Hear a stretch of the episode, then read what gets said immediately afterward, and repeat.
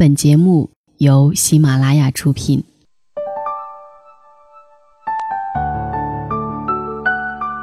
这里是喜马拉雅电台，我是黄甫，欢迎收听《心有千千结》。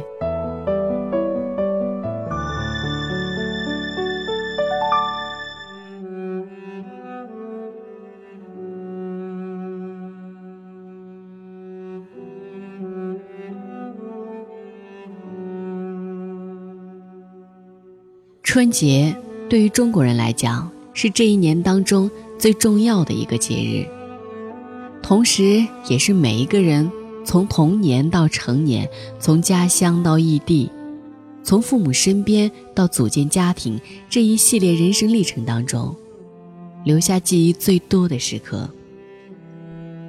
不知道此刻正在收听这篇故事的你，有没有和家人在一起，一起走进黄磊的？和家人一起，才叫过年。我这四十四年，所有年三十儿都没有离开过父母，起码除夕夜的时候一定会在家里，而且一定会跟我的父母在一起。这个原因也非常简单，结婚之前我肯定是跟我父母一起过，婚后因为我的家在北京。我父母家也在北京，所以我过年都在家里，也有出去玩的时候，但我都会过完三十和初一才离开。比较特别的春节记忆是在我刚刚工作的时候，那一年初一凌晨，他们变老了，我长大了。那是一九九七年，我研究生毕业之后留校教书，那一年。我还没结婚，我未婚妻孙俪的父母还没有搬到北京来。一到春节，他会回到大连老家跟他的父母一起过年，我则留在北京。那一年，我姐姐已经结婚了，要陪着她公公去她婆家过年。数来数去，那一年的大年三十是我跟我的父母三个人过的，家里很冷清。那时候，我跟孙俪一起住在北京的西边。觉得已经有自己的家了，而我父母家在东边。年前我刚刚学会开车，买了一辆车。大年三十下午，我开着车去父母家里，跟他们一起吃年夜饭。一起吃完年夜饭，我陪二老看电视。那个时候春晚还不像现在这么难看，我们一起等着看小品，一起嘎嘎嘎的笑。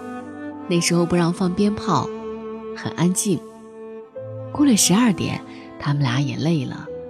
我说：“你们睡觉吧。”就一个人开着车穿过北京，从东到西。此时天开始下雪。那一瞬间，我突然觉得自己正驶向远方，在远离自己的父母。他们变老了，我长大了。那个初一凌晨的雪夜，是我人生的一个节点。而那一顿年夜饭，给我印象最深的是父亲做了一锅火锅，在热腾腾的铜锅里，有母亲包的蛋饺，父亲做的肉丸，发的海参、木耳、香菇调的鸡汤，还有发的牛筋、鱼肚、炸的肉皮、虾、鲍鱼、干贝、冬笋，很大的火锅，像广东人过年时候吃的盆菜。这个火锅没什么地方特色。都是自己做的，类似全家福。我们三个人在冷清的大年夜，吃着丰盛的火锅。我对二零一四年的春节印象同样特别深刻。那年，我家有了第二个小孩，也是女孩，她的名字叫做妹。过年的时候非常非常热闹，我父母、孙俪的父母，我跟孙俪，我们的两个女儿。让我父母跟孙俪的父母有了一种子孙满堂的感觉。晚一点的时候，姐姐也带着我外甥来了，那是我们家人口最多的一次过年。年夜饭就应该是在家里自己做，如果不是坐在家里，还要再转一个场，就有点儿不像是一家人团团圆圆的在过年，因为过年就是为了一家人能够在一起。一家人散落在各个位置：沙发上、厨房里、餐厅里、电视机前、麻将桌前，这样才像是过年的感觉。如果不能凑在一起，过年还有什么意思？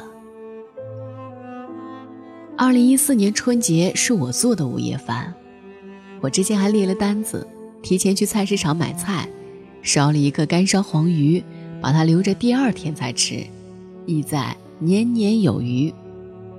我还做了类似于火锅的全家福。烧了扣肉、素什锦、冬笋烤塔菇菜、辣椒炒鸡、豆腐鸡汤，大概二十几个菜，大家其实也不太吃得下去。但是过年总是要弄一桌子菜，热热闹闹才对。每一次过年，除了做年夜饭，还有一件重要的事情，就是采买年货。过年的时候，总要买些鸡鸭鱼肉海鲜之类各种美食。觉得应该花点钱把家里弄得喜气洋洋，物资丰富一些。买年货像是给新的一年存点东西，也带点新的气息。大概是二零零五年春节，我和孙俪本来商量好去爸妈那边吃年夜饭包饺子，结果又有朋友约我们年夜饭之后一起包饺子。约好之后，突然发现没韭菜。当时已经是大年三十的下午。我们开车到处找韭菜，最后在一家超市终于买到了一把韭菜。捧着那把绿油油的韭菜，在年三十儿的黄昏往家里赶的时候，突然觉得，过年就是这样，一把绿油油的韭菜，你把它买回家里，想着能跟家人朋友一起包顿饺子，这是一个中国人最踏实、最幸福的时候。我小时候物资还比较匮乏，糖都是定量供应的，可小孩子永远对甜的东西感兴趣。听母亲说，我小时候经常半夜哭醒，说我要吃糖饭饭。糖饭饭是什么东西？就是白米饭放点开水，舀上一勺白糖，是我小时候最爱吃的东西。甜的东西永远会让人们觉得心情愉快。我到现在都还对甜味情有独钟，虽然以前抽烟的时候我不喜欢吃甜的，但在戒烟之后这几年，我越来越觉得蛋糕、巧克力、冰淇淋等各种各样的美味甜品都是诱人的美味，会让人心情愉悦、情绪稳定。小的时候家里人去办年货时一定会买糖，那时候如果能够有机会吃到大白兔奶糖，简直要幸福死了。在商品流通不畅的时代，地方的土特产、特色食品很难买到。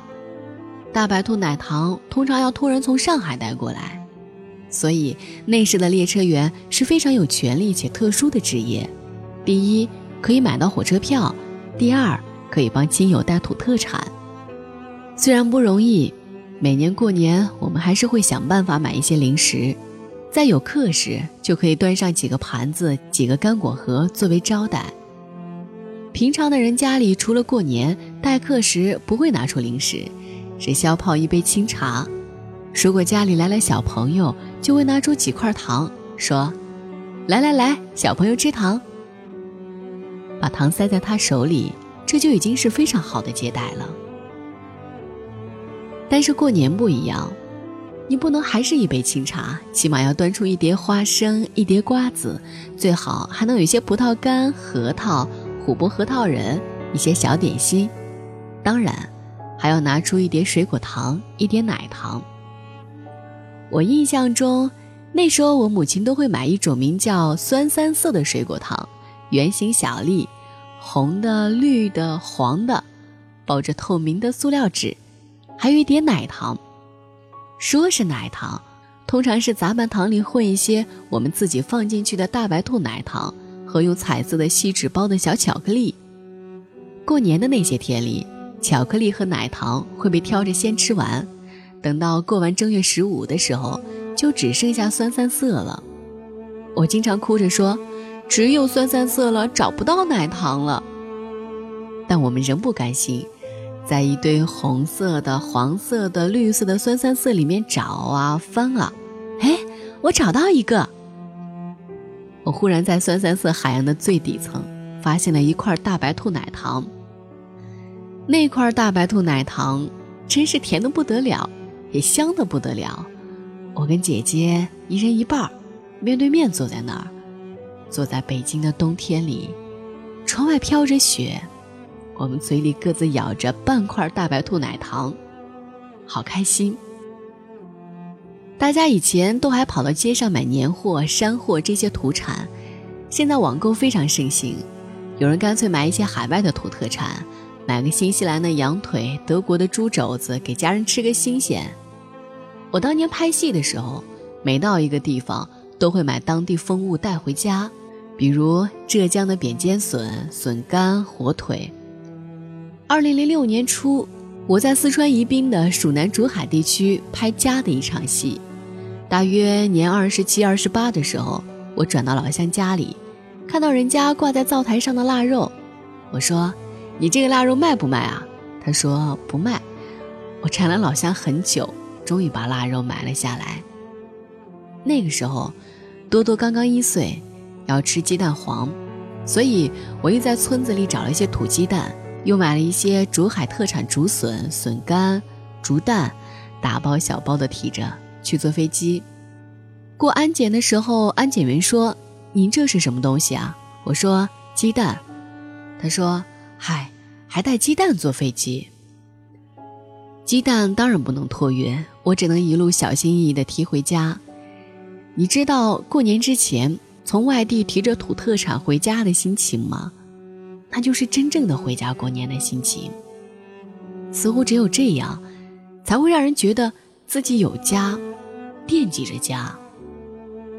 大家都知道我是江西人，经常有人问我会不会做一些江西的美食，比如江西的粉蒸肉、小笼包、腌笋等等。坦白讲，我是一个非常不正宗的江西人，我祖籍江苏南通。爷爷奶奶、叔叔姑姑、父亲都是南通人，这一边的其他亲戚也都在南通。我另外一半的记忆和血统更贴近湖南，因为我母亲是湖南人，外公外婆、姨妈、舅舅都在湖南株洲。我大部分的童年是在株洲和北京度过的。文革中期，我出生于江西南昌。一九七六年底。我跟随父亲迁居北京。我对江西的感受并不强，不会说江西话。对江西的菜肴味道的印象，也是后来吃各处的江西菜馆建立的，而不是在童年。但是我相信每个人都会认为自己的家乡有特别的味道。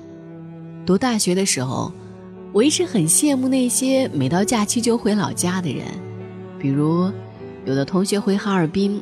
就会带回来李刀子的红肠、风干肠、大列巴；回山东的同学带回煎饼、虾酱；回浙江的同学带干笋、扁尖笋；安徽的会带一些毛豆腐。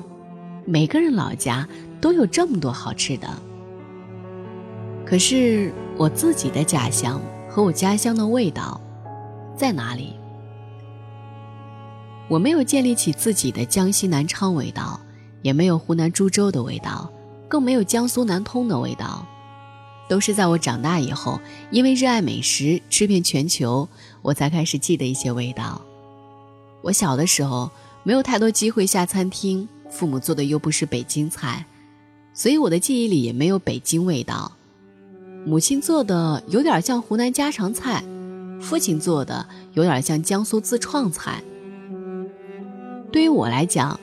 家乡的味道，就是烧煤的炉子、米饭，远远飘来的肉片、辣椒、烧茄子、酱油、饺子馅儿、蒸螃蟹的味道，以及所有我小时候吃过的东西：扣肉、雪菜豆瓣烧黄鱼、雪菜肉丝面条。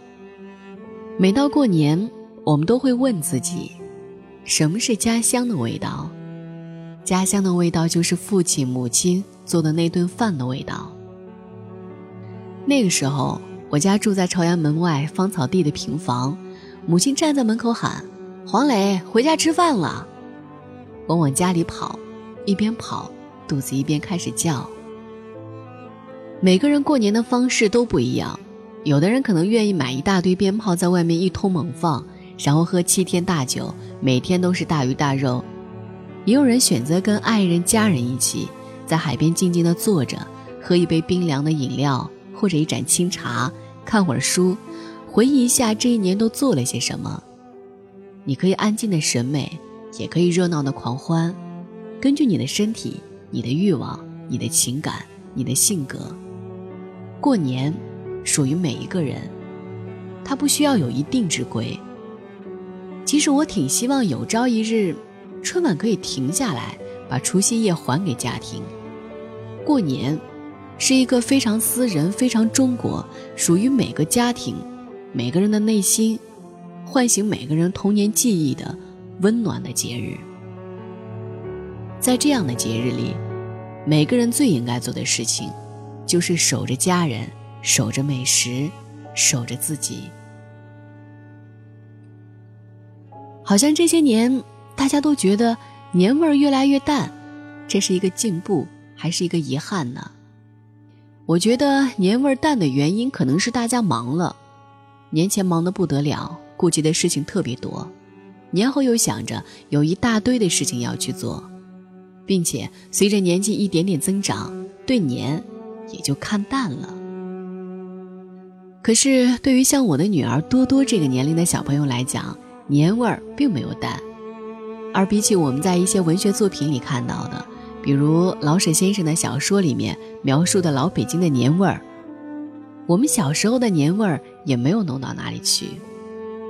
其实，年味儿淡不淡，不在于是否讲老理老形式，微信上疯狂的发红包一样有年的热闹。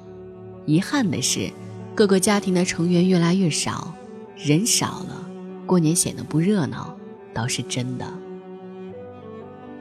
在中国人的价值观里面，儿孙满堂、家庭和睦是非常重要的。但现在很多家庭聚在一起的时候，常常是四个老人、两个中年人，外加一个小朋友，四比二比一，后继无人的样子。小孩子越来越少。可能是年味儿变淡了的重要原因，因为孩子的欢笑永远是年节当中最浓的亮色。过年，就是我们生命中一个又一个的节点。我们过了八十个年、九十个年，人生也就走完了。我自己心目中最理想的过年场景，就是张灯结彩、儿孙满堂、家人团聚、其乐融融。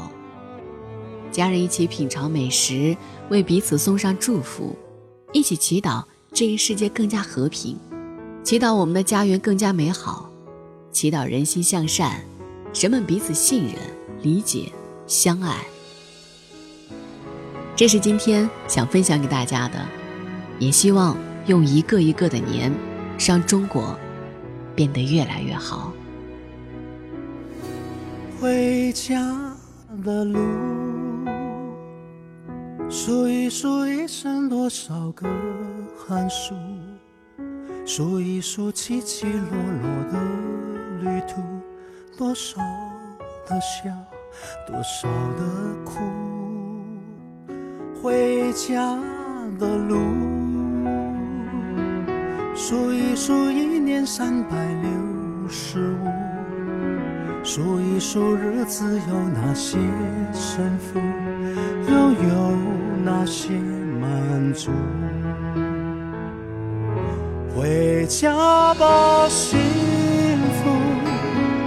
幸福能抱一抱父母，说一说羞涩开口的情书，灯火就在不远阑珊处，回家吧，孤独。孤独还等待着安抚，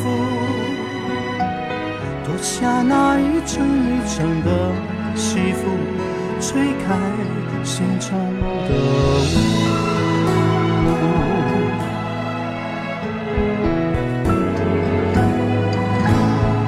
回家的路，数一数一年快乐的指数。数一数一天脾气的起伏，什么？是贫，什么是富？家的路，数一数岁月流走的速度，数一数一生患难谁共处，一切慢慢清楚。回家吧，幸福，幸福能抱一抱父母，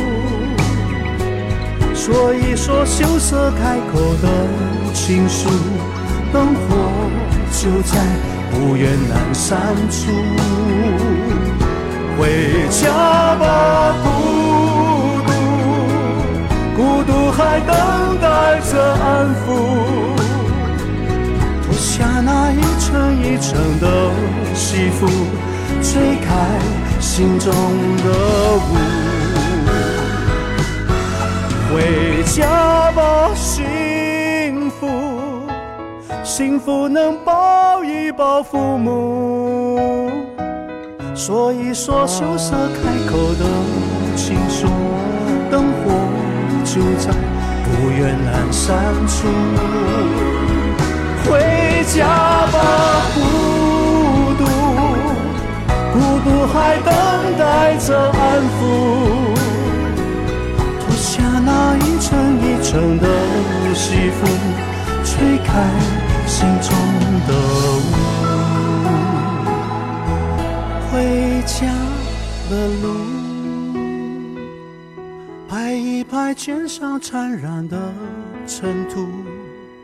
再累也一样坚持的脚步，回家真的幸福。